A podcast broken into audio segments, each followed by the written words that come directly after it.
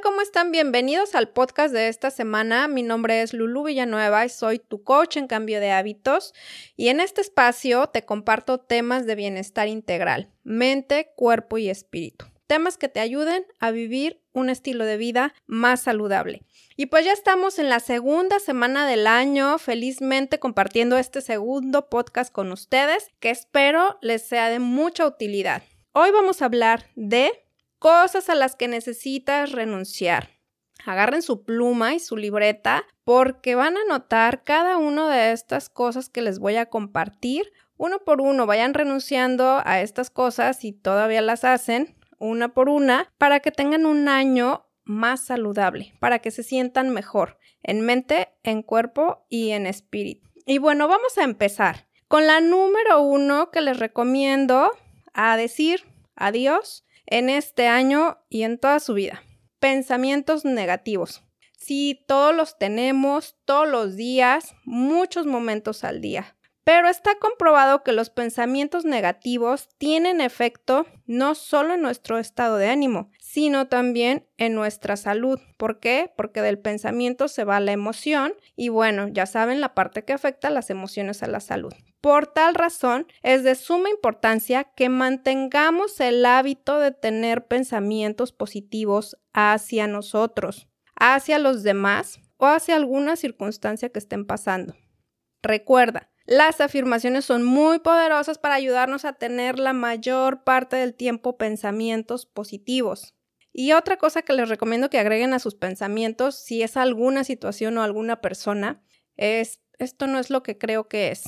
Mis pensamientos no necesariamente son la realidad. Esto lo estoy aprendiendo y se los recomiendo ampliamente de un curso que se llama Curso de Milagros que hace varios años ya me venía rondando y me lo venían sugiriendo y bueno, ya empecé este año a estudiarlo y no saben lo transformador que está haciendo. Así es que se lo recomiendo mucho.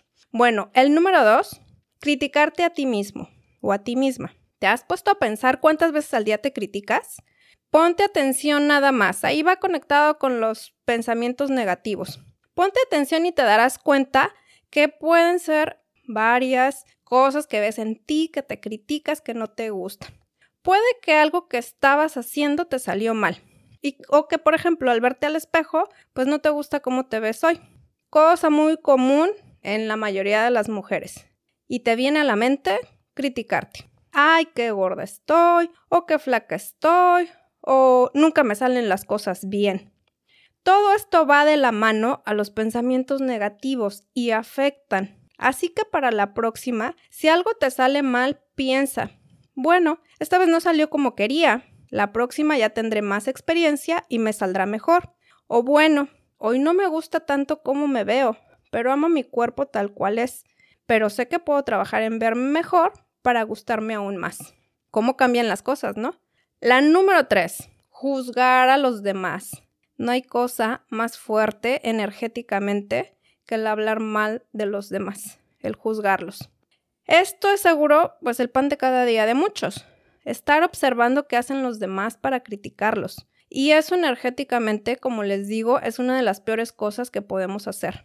No solo afectas al otro al criticarlo o al hablar mal del otro, te afectas a ti también. Recuerda que con el dedo que señalas, hay otros tres señalándote a ti. Así que cada que te caches empezando a hablar mal de alguien, juzgándolo, piensa que todo lo que pienses de los demás es en base a tus propias creencias, no a lo que realmente son ellos. La número cuatro, las excusas. A renunciar en este año con las excusas. Son el peor enemigo del hombre para lograr nuestros objetivos, cualquiera que éstas sean. Si tienen de plan, voy a comer más saludable, voy a empezar a hacer ejercicio, voy a empezar a leer ese libro o a tomar ese curso ¡zas! Llega el primer día y empieza la mente saboteadora con miles de pretextos. Recuerda, algo que les he compartido en otros podcasts, hackea tu mente y vuélvete tu propio coach para poner de lado las excusas y hacer eso que tienes que hacer para lograr tus objetivos. Número 5. Dile adiós a esas personas que ya no vibran contigo. Es muy común encontrarte con personas a tu alrededor que tal vez ya no te apoyan o que nunca te apoyaron o que no te valoran o que te han criticado o que simplemente pues ya es en un ambiente que ya no sientes que perteneces. Y pues a veces nos aferramos en quererlos convencer, en querer estar ahí, pues para que nos hagan caso, para que nos apoyen o nos valoren. Pero ¿saben qué? Es mejor alejarse de ellos porque pues te pueden bajar el ánimo, te pueden robar la energía. Si nadie te apoya, si no te dan tu valor, tú sigue adelante. Lo que tenías que aprender de ellos y ellos de ti ya fue. Agradecelo y bienvenidos todos los demás que lleguen a tu camino. Número 6. Miedo a fracasar. ¿Cuántas cosas dejamos de hacer por miedo a fracasar?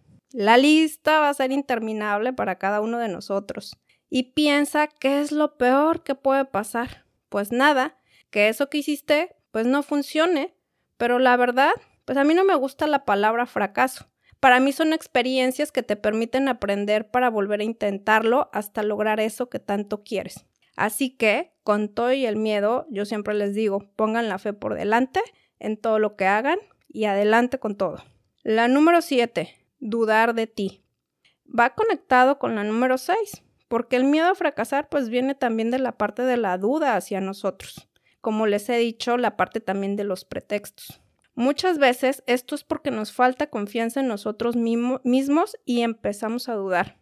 Hoy decide pararte frente al espejo y ver en ti todo ese potencial que tienes dentro, porque todos lo tenemos. No nada más ciertas personas, no nada más hay ciertos elegidos, todos los tenemos.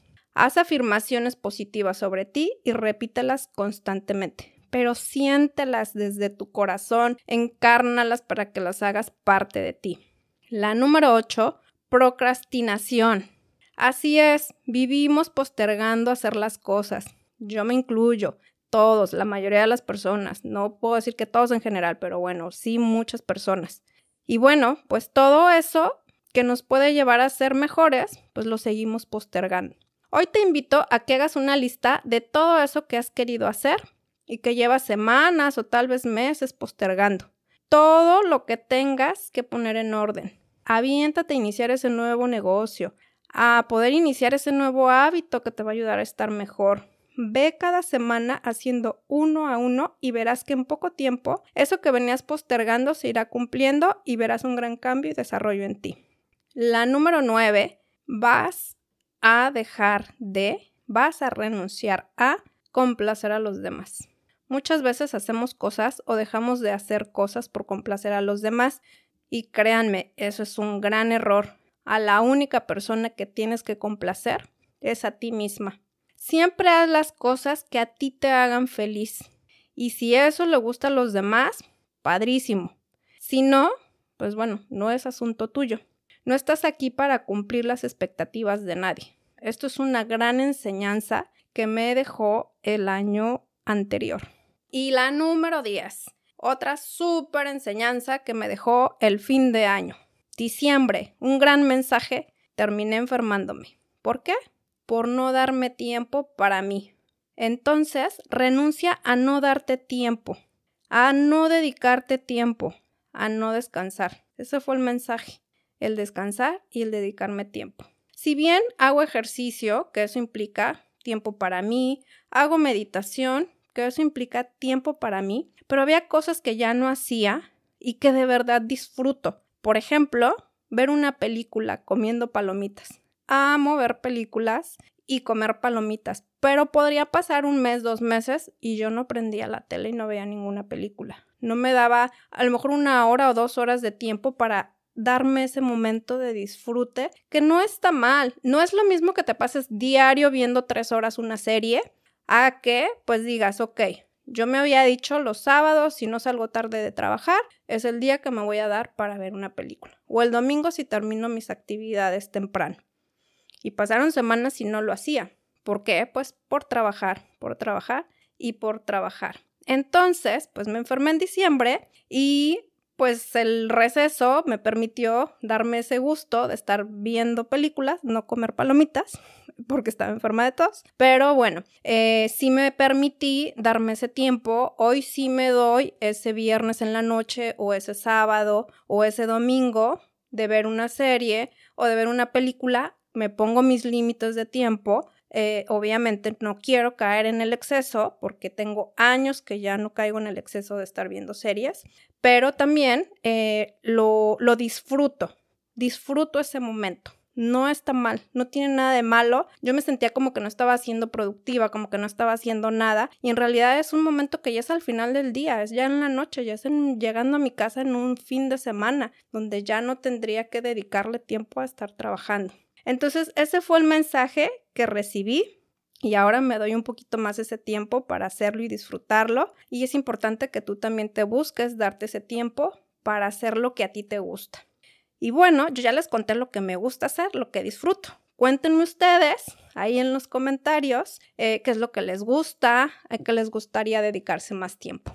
Pues este fue los 10 puntos que yo les recomiendo renunciar en este año para que vivan mejor, para que se sientan mejor. Espero les sea de utilidad, espero los apliquen, espero apliquen más y puedan tener un mejor tú este 2022. Y bueno, ya saben, recuerden, si les gustó este podcast, compártanlo. Eh, también pueden suscribirse, déjenme ahí alguna recomendación. Y también síganme en mis redes sociales. Estoy como Lulu V y Latina Coach, Lulubi Coach en Instagram y también en Facebook.